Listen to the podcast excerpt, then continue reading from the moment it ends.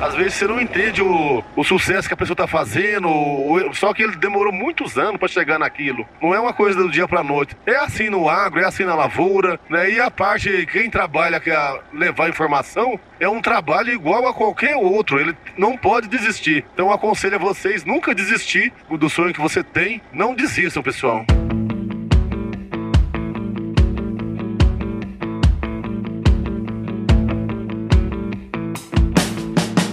E aí, pessoal! Seja muito bem-vindo, muito bem-vinda ao podcast Raízes do Agro, uma parceria entre o Agro Resenha e o Grupo Piscin, que tem como objetivo perpetuar os valores das famílias no campo e o respeito pela terra. E nesse episódio, estou aqui com o Ivan Bruselli, que é produtor rural e atualmente está como diretor no Sindicato Rural aqui de Rio Verde. Ele é formado em agronomia, né, Ivan? E passa Sim. muito conteúdo aí. Isso eu achei muito massa. Passa muito conteúdo no agro aí, do agro pela internet aí, né, cara? Muito obrigado por estar aqui com a gente. Seja super bem-vindo bem-vindo ao Raízes do Agro, cara. Obrigado, Paulo, e obrigado ao Raízes do Agro, Agro Resenha. É um, um sonho estar aqui com você, que a gente sempre é, te escuto e até escutando você lá, vi que você começou com isso aí lá no Pará, né? Se você começou lá no Pará, eu aqui em Rio Verde também posso começar, e, né? E comecei já há algum tempo e, e tenho aí a, o pessoal que gosta de mim também e, e alguns até estudantes principalmente para e e quer tirar foto com a gente, eu fico feliz. Legal, cara. E, e até eu, eu, preciso falar isso, né? Porque quem é, me colocou em contato com você foi o Pedro, né? Do canal Estrada de Chão. Ele que tem o Sim. canal dele também, faz Sim. muita coisa na internet. Então ele colocou a gente em contato, né, cara? Eu acho que isso é o legal do digital, né? A parte legal, né? Porque eu não conheço o Pedro pessoalmente. Ele já foi no Agro Resenha, mas aí eu perguntei pra ele, Pedrão, tem alguém que você. que um cara pra você indicar aí pra gente conversar, ele indicou você, né, cara? Então, olha como as coisas vão se convergindo, né, cara? Não, eu fico feliz. O Pedro é um exemplo para mim também. Ele, ele que começou pequeno aí, gravando vídeo todo dia e cresceu. Não, não a gente acha que ele cresceu rápido, mas não. na realidade ele teve uma estrada longa né, de chão para percorrer aí, na realidade. E ele é um exemplo para mim. Até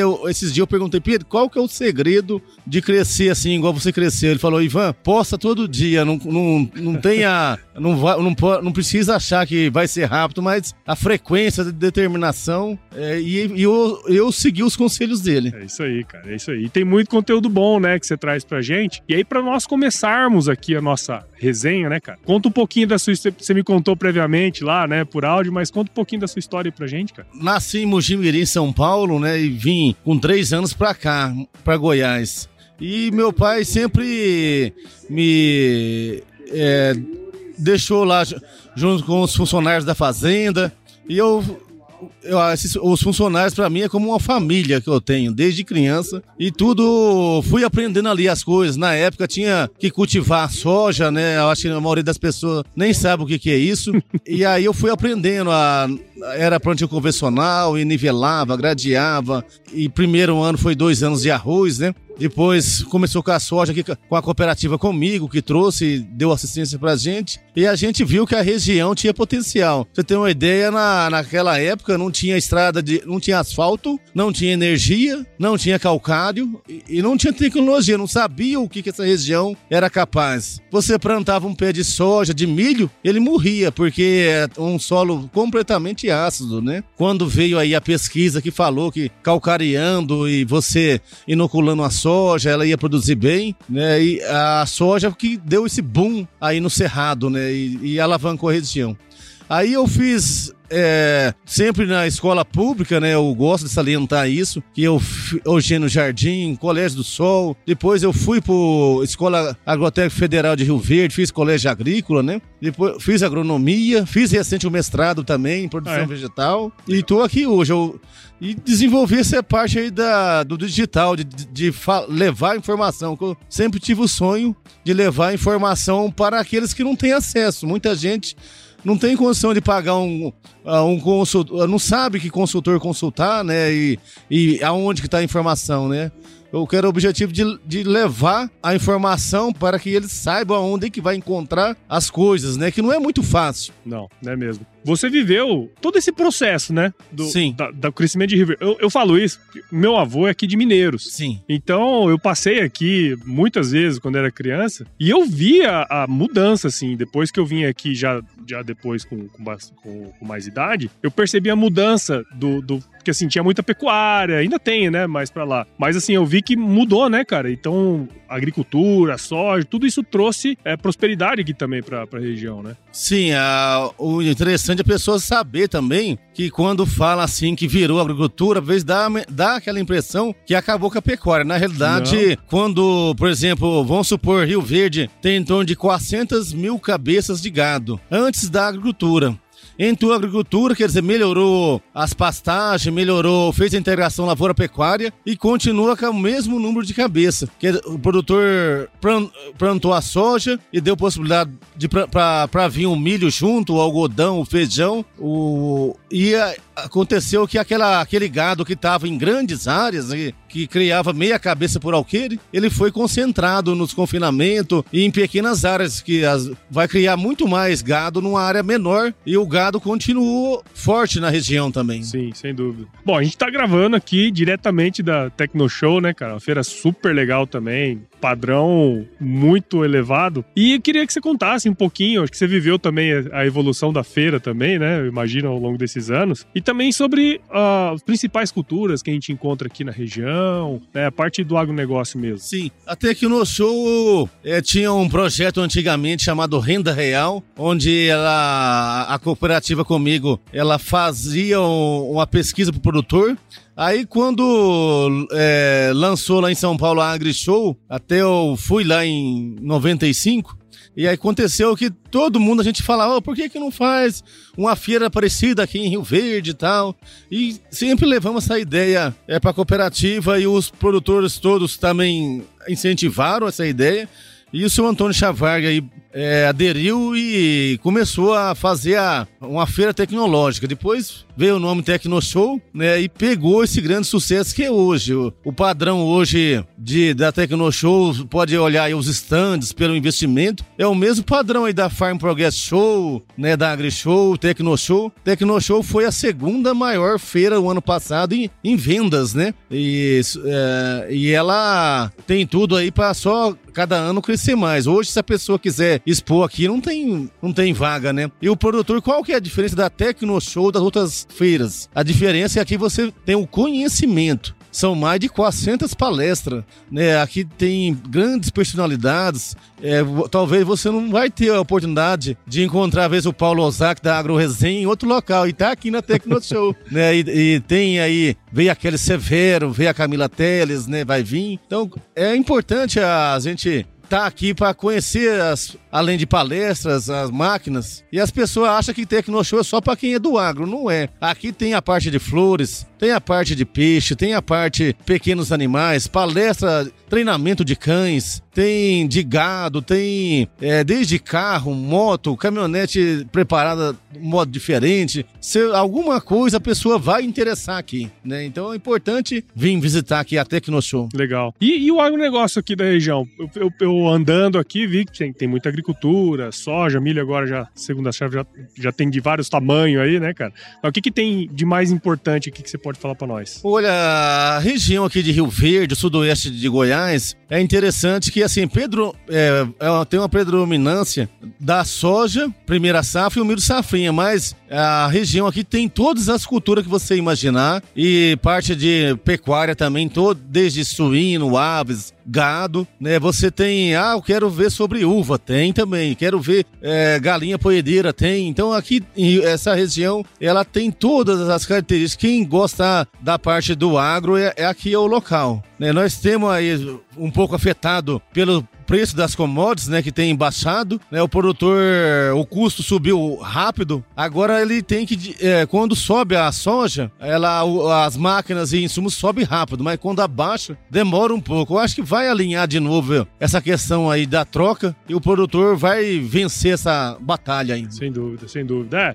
e, e, a agricultura é assim, né? É feita de ciclos, vai ter ano bom, vai ter ano ruim, vai ter ano que o clima vai ajudar, vai ter ano que o clima vai atrapalhar. Esse é o ciclo e a gente tem que estar preparado, né? Mas eu queria voltar lá um pouquinho atrás numa coisa que você falou que eu achei muito legal, que você veio para cá com três anos, né? Três anos. E aí seu pai foi te colocando na rotina da fazenda é, assim, para você ir pegando o jeitão, né? Você Sim. ficava lá com os funcionários, você falou. Pensando na sua carreira, né?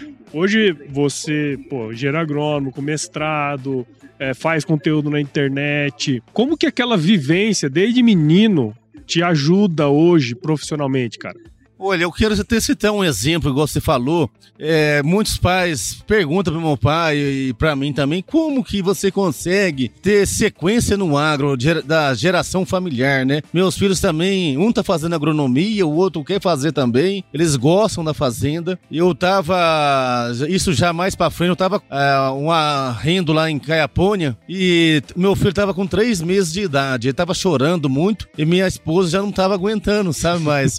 Falou, leva esse menino um pouco com você, né? A gente fica pensando, ah, com três meses, será que ele é muito novo, né?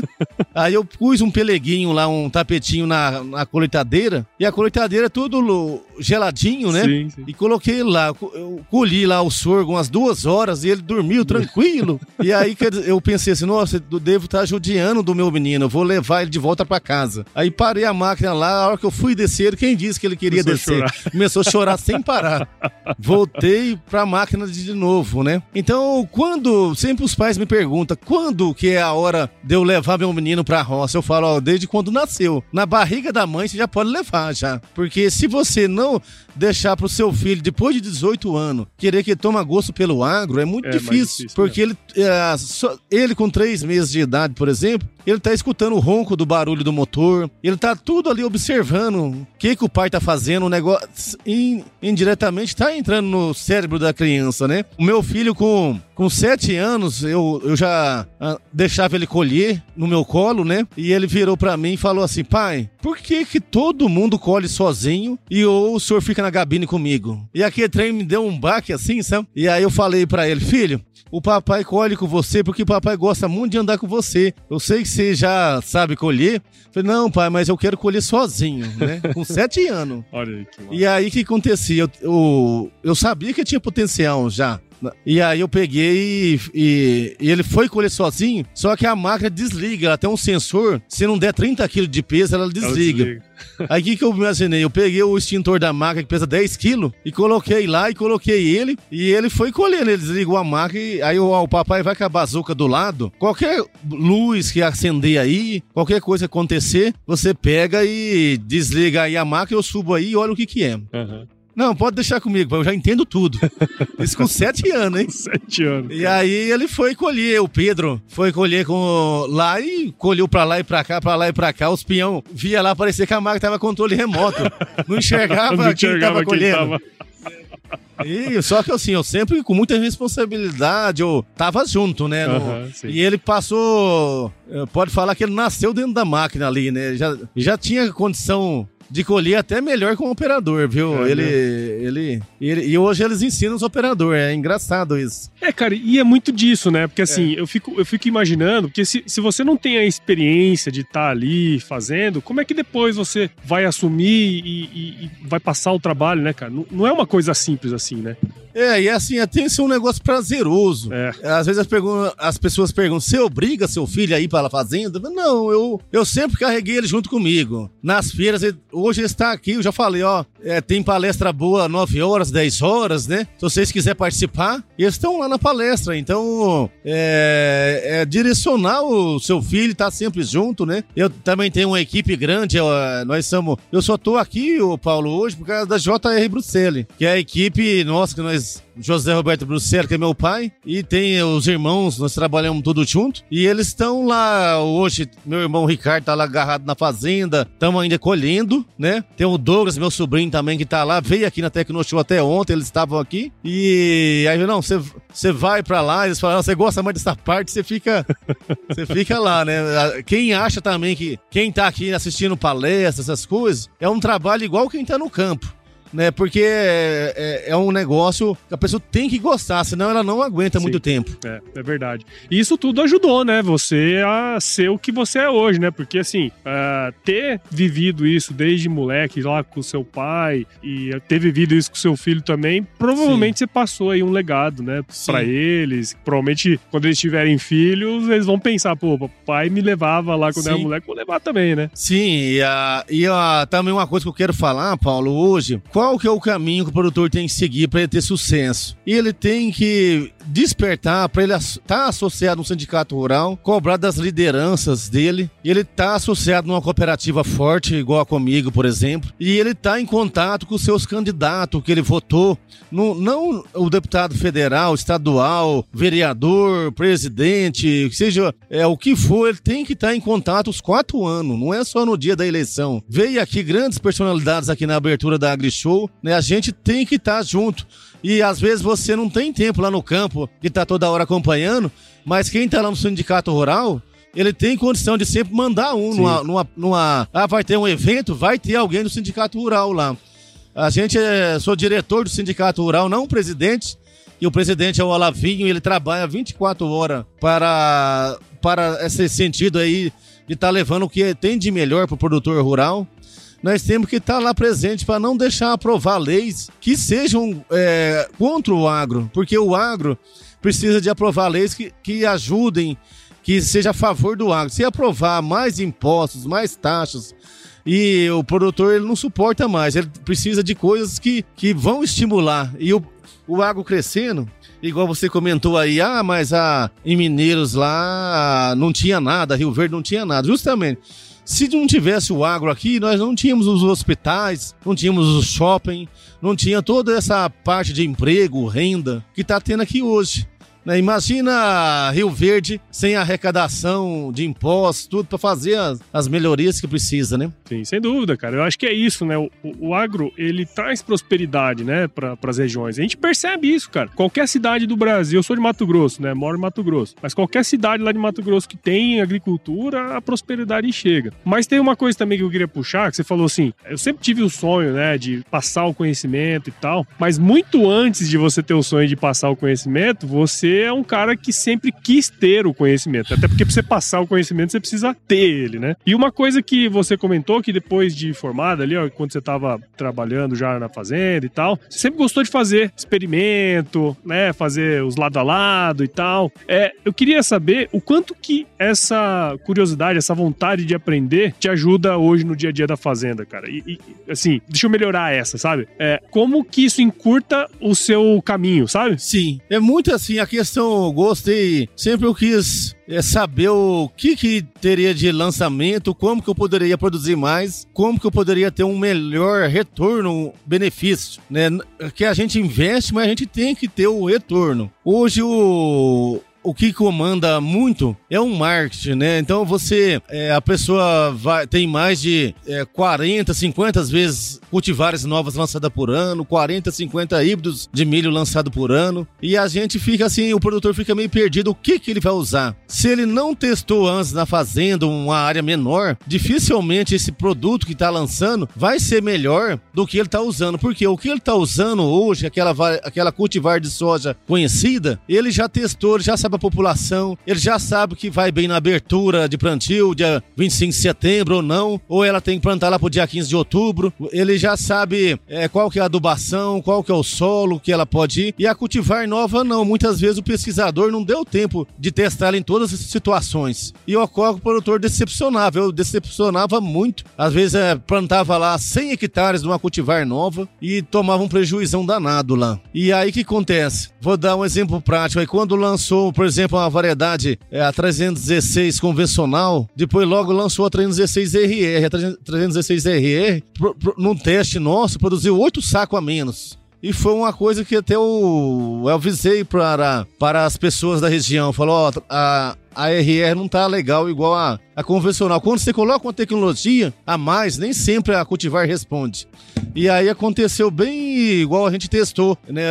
Plantaram aí mil hectares, escolheu 8 mil sacos a menos. Quanto que é 8 mil sacos a menos? É, se a gente, na nossa área, por exemplo, uma cultivar que se ela der 5 sacos a menos, é, dá, dá muito dinheiro a menos, sabe? Então você, o teste que você acha que é uma perda de tempo, que muita gente considera o teste como uma, ah, você tá perdendo tempo. Você vai ficar o dia inteirinho com a plantadeira e troca a semente, limpa, tem que conferir todas as caixas e você, é, só que eu tenho o prazer de acompanhar até colher, que eu também não, não basta você pegar o resultado do GAPS, do Soma da, e olhar qual foi a cultivar melhor, do IGA, né? qual foi a cultivar melhor. Não basta, você tem que acompanhar aquela cultivar até colher. Lá você vai saber se ela cama, se ela cresce demais, se, se eles colocou muita população, né? Então vai fazer aquele ajuste. E, aqui, e esse ajuste fino é o segredo hoje da coisa. Você produzir, às vezes, cinco sacos a mais por hectare, tá o seu sucesso aí. Sem dúvida, né? E eu acho legal isso, né? Porque assim, tem algumas coisas que são base, né? Tipo assim, conhecimento. Conhecimento é base pra você fazer uma boa, uma boa safra e tudo mais. E, e, tem gente que acha ainda que isso é perda de tempo, né? Quer dizer, no fim das contas, o que parece é, é aquela coisa daquele ditado que a gente sempre fala: é vamos dar um passo para trás para dar dois para frente, né? Ou dez para frente. E é um pouco disso, né? Você pegar aquele conhecimento ali, acompanhar e aí você aplicar de uma forma mais, é, vamos dizer assim, assertiva, né, cara? De você poder fazer o negócio. E isso é ganhar tempo, na verdade, né? Sim, eu, eu, eu por exemplo, tô testando cultivar que vai lançar daqui dois anos ano. Então essa cultivar, quando lançar, ela não tem nem nome hoje, mas aí a hora que lançar, ela vai ter o nome e ela já vou saber que. É, vou citar aqui um exemplo prático, não gosto de. Mas é, é em benefício até dessa cultivar. Ela lançou a cultivar Supera, por exemplo, esse ano. Ela vai bem aonde tem baixa pressão de nematóide. Se a, a, a, a ela é canela seca que fala que quando fala canela seca, a gente pensa já na perna de seriema, né? Mas é porque não tem resistência nematóide, canela seca. Então o que acontece? O, o, quem, o agrônomo, um técnico que vai recomendar essa cultivar, ele vai ter que avisar pro produtor como que é a sua área, como que é o seu talhão. Ah, não, aquele talhão é, tem menos nematóide. Então vamos direcionar essa cultivar para lá, porque se a pessoa for mal orientada, depois está aí falando que não presta. Que não presta. O pesquisador pesquisou quantos anos aquela cultivar. E, e é engraçado. Né? Isso é, é duro é, a, pro pesquisador, pra empresa, Exato, né? Um, uma coisa mal orientada, né? eu já vi, assim, eu, eu venho da pecuária, sabe? Sim. E, e, eu já vi muita gente queimando tecnologia porque o cara aplicou errado. No fim das contas, ele não, não tinha ainda o conhecimento daquele negócio, aplicou errado. E aí saiu falar: ah, essa, essa cultivar aqui não deu certo, ou enfim. E, e, se você tem esse conhecimento prévio, é muito mais difícil você cometer erros, né? E eu sempre recomendo, pessoal, eu faço vídeo lá no TikTok, na, na no Instagram, e aí o que acontece? A pessoa, é, eu sempre falo no final, é, sempre procure ser um engenheiro agrônomo. E também eu falo assim, é, vale a pena sim fazer agronomia, gente, porque se você gostar dessa área, tem muito hoje, é vendido, tem aqueles cursos rápidos que você faz aí em, em dois dias, em 15 dias, ele dá um direcionamento para você, mas você, se você não tiver um embasamento, por que, que você está fazendo aquilo, nem sempre vai dar certo. O professor Fancelli estava aí na, dando uma palestra e falou muito sobre isso pessoal pega, copia. Ah, quem ganhou o SESB esse ano fez o quê? Aí ele fez isso, isso e isso. Aí a pessoa copia e não produz igual. Por quê? Porque ele quer seguir aquela receita. E aquela receita valeu para aquela pessoa naquele ano. Não vai valer pro próximo ano, no outro talhão. Então a pessoa puder fazer hoje uma faculdade, hoje tem à noite, eu tinha muita discriminação, Paulo, faculdade é. à noite. o pessoal Ó, tem Se você mesmo, né? puder fazer até, nem que seja online, pessoal. Mas você, o importante é você ter o, a vontade de ter o conhecimento e ir atrás das coisas. Sim. Eu, hoje, eu, aí eu tinha essa discriminação de faculdade à noite e eu fui chamado para participar das palestras à noite. E eu observei lá as pessoas tudo prestando atenção. Uhum. E às vezes tem gente que faz o período integral, você vai lá, o cara tá chupando aquele tereré e tá de costa pro professor. No eu acho absurdo isso. Eu acho que o principal tem que respeitar o professor, tem que prestar atenção. Se você prestar atenção, já é 70% de sucesso já na carreira. Sim. E e, e buscar o conhecimento. Esse negócio é interessante, né? Porque assim, hoje, com, com os recursos que a gente tem, faz. Muito é o aluno, né, que faz Sim. a faculdade. Não é nem o, o, o qualidade e tal. Porque tem gente que estuda em boas universidades e não sai de lá pior do que quando entrou, né? E tem gente que estuda numa faculdade que não necessariamente uma EAD, por exemplo, depois Sim. o cara vira um baita de um agrônomo, né, cara? Então depende muito da vontade do cara também de querer fazer e, e alcançar esse conhecimento, né? Sim, é o, a pessoa, o network, igual aqui nessa feira. Às vezes a pessoa acha que o mais importante é ver as máquinas. Máquina é importante ele ver. Muitas vezes ele pode ir até na revenda da Pranal, na revenda da Case da John Deere e tal, e ver também essas máquinas. Só que as palestras também tem uns palestrantes, mas o mais importante aqui dessa feira mesmo é o network com as pessoas que estão tá aqui. Você vai conhecer o diretor da empresa, das empresas de multina das multinacionais, você vai conhecer o presidente da cooperativa, você vai conhecer é, o Paulo aí da AgroResenha, oh, né? Já pensou? Já pensou? Né? Nunca nem ouviu falar, né? eu escutei o seu podcast e eu fiquei impressionado. Esse negócio do Pará, viu? Depois você me conta mais. Legal, cara.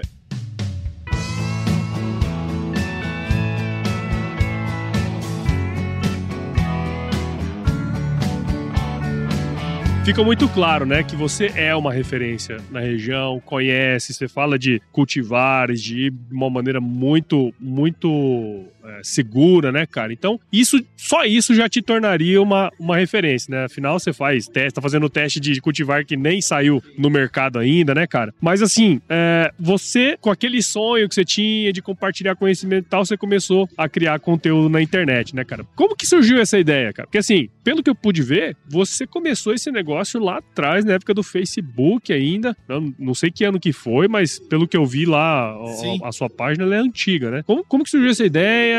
É, quais são os desafios que você vê aí nessa, nessa passagem de conhecimento que você enfrentou ao longo desses anos, cara? Eu, eu tinha uma ideia, tinha vontade de compartilhar conhecimento. Eu comecei a compartilhar na minha página pessoal, né? Só que daí eu vi assim, é, tem a gente da minha página pessoal que tinha interesse, mas outros não tinha, porque não era todo, todos do agro dos amigos pessoais. Aí eu falei, não, vou criar uma página no Facebook. E aí me veio o nome Sou do Campo. Vou colocar essa, esse nome Sou do Campo lá na página. E aí eu fui postando e dava 10 visualização, 15. Aí do nada eu coloquei um vídeo lá dos é, é os, quando o tatu ele macheia na fazenda, gera a, a, a fêmea vai correndo e vai uns 20 tatu atrás, querendo acasalar. E é um vídeo assim interessante. É. E o pessoal achou o máximo aqui lá, deu 100 mil visualização e Nossa. compartilhamento. O negócio explodiu. E eu sempre gostei de colocar muito, além de coisas de, do agro, mesmo da soja, do milho, sempre gostei de colocar muita coisa da natureza, e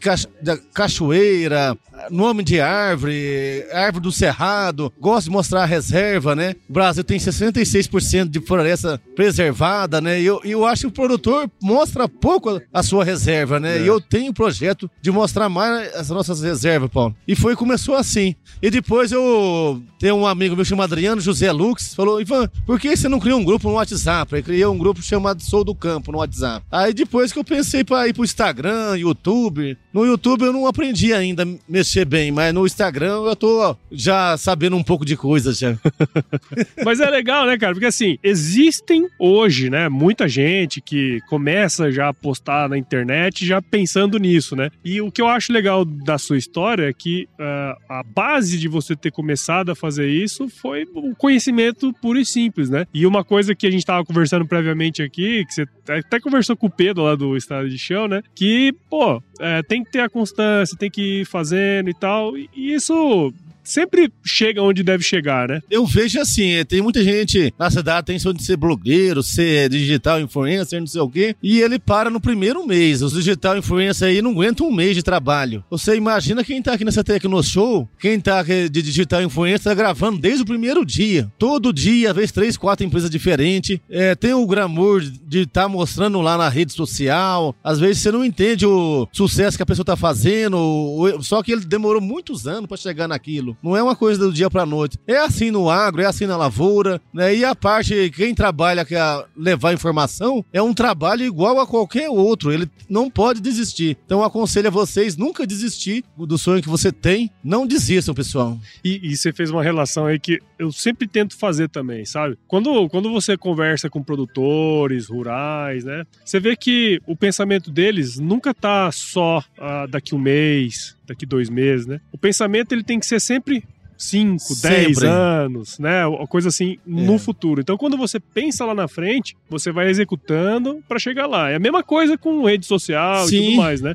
Você tem que pensar no longo prazo e executando da maneira da melhor maneira possível. né? Eu quero dar o exemplo aqui, o Centro-Oeste, ele é menos afetado com Laninha, o Ninho, o Centro-Oeste está sempre ali no meio termo, tem escapado desses fatores eh, climáticos aí graves, né? Mas eu tenho um produtor lá, chama Marcos, ele veio colher aqui pra gente, e ele é lá do Rio Grande do Sul, e falou, Ivan, tô colhendo 17 sacos por hectare. É. E eu perguntei, Marcos, como que você não desiste? Falei, Ivan, o ano que vem a previsão é, é que vai ser melhor. Eu vou, nós vamos plantar e nós vamos colher bem o ano que vem. Você vê a, a visão dele tá nos próximos anos, ele não vai desistir. Sim. Tem que vender um caminhão lá. Falou, pediu pra mim se eu soubesse quem queria, quem quiser comprar um caminhão, pessoal. Ele- então eu fiquei assim, ele fica com a dor no coração, só que não desiste, o produtor não desiste nunca, né? Então, ele tem certeza que o pessoal do Sul lá, um ano que vem, vai ser uma boa safra e eles Deus vão quiser. conseguir vencer. Se Deus quiser. Então, o produtor, e assim, na, e é na vida, em tudo que você for mexer, né, pessoal, não desistam. A gente tem que ter foco e determinação. Esse é o segredo do sucesso. É isso aí.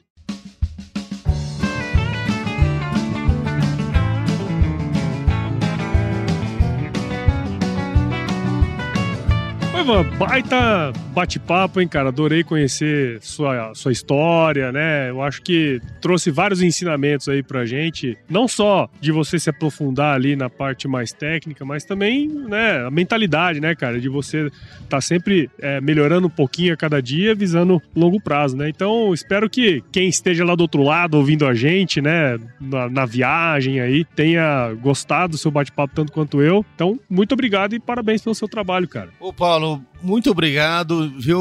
Eu também impressionei com a sua história. Eu aconselho todo mundo escutar o Agro Resenha do, do Paulo Osaki, né? É o podcast. A gente perde muito tempo indo pra fazenda, às vezes, é, escutando um- uma coisa que é cheia de propaganda. Por que não escutar já o podcast que você vai direcionar o seu conhecimento? Então, é o- a gente vai abrindo a cabeça e tem que realmente trazer informação. Muito obrigado por estar aqui hoje, Paulo. Imagina, cara, eu que agradeço e eu acho que é isso. O podcast ele tem essa, esse poder, né, de você poder ouvir enquanto tá se deslocando. Acho que essa é a, é a maravilha do podcast. Mas fala aí pra gente, Ivan, pra quem quiser te seguir, onde que a gente te encontra, cara. Eu tenho na- no Facebook o Sou do Campo, né? Na minha página pessoal no Instagram, Ivan Roberto Bruselli. Tem também o Sou do Campo underline RV. No YouTube também tem o Sou do Campo. E no TikTok é arroba Ivan Bruselli. Não faço dancinha, mas sou famoso lá.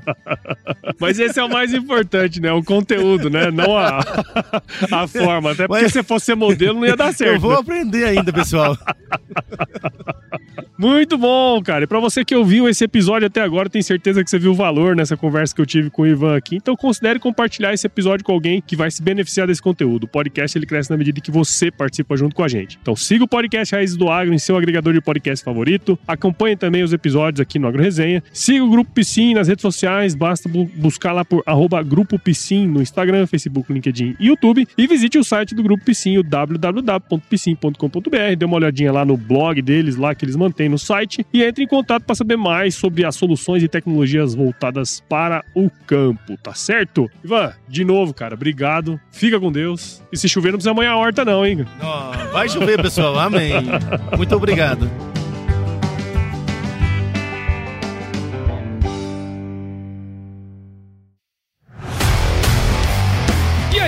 Você gostou desse podcast? Se gostou, considere compartilhar esse episódio com alguma pessoa que irá se beneficiar desse conteúdo e nos ajude a alcançar ainda mais pessoas. O roteiro e apresentação desse episódio foi do Paulo Ozaki, a produção do Agro Resenha e a edição do Senhor A.